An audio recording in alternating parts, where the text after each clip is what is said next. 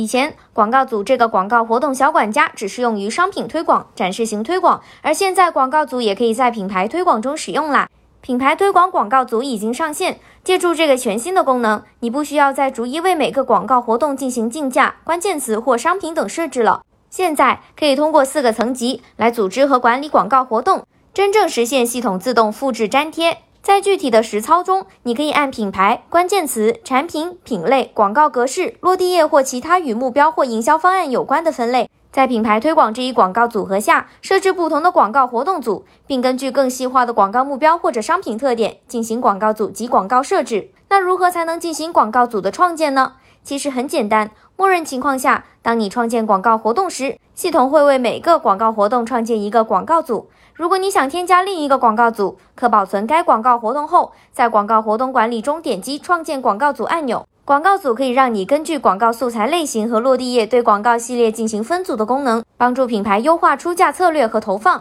从而改善广告表现。正在准备旺季的你，赶紧把这一新功能用起来吧！从此，品牌推广广告的动态调整不用再靠人海战术来管理了。这里也给大家准备了这个功能的一些旺季锦囊，建议大家可以在广告组内更新已处于投放中的品牌推广活动的广告素材，不用担心前期广告投放数据的丢失，或者可以选择继续使用之前的创意版本来投放广告活动。比如说，针对链接到商品详情页面的视频广告活动，可以更改视频；针对链接到品牌旗舰店的广告活动，可编辑品牌名称和徽标、标题、视频和商品。而如果是对于商品及格式的广告，则可以在广告组中编辑品牌名称和徽标、标题、自定义图片和商品。听完以上新功能介绍，意犹未尽，赶紧在音频下方留言“品牌新功能”吧，详细干货马上送达。最后，别忘了关注我们呢！更多可助你催化旺季效果的官方指南或实战讲解等你来听。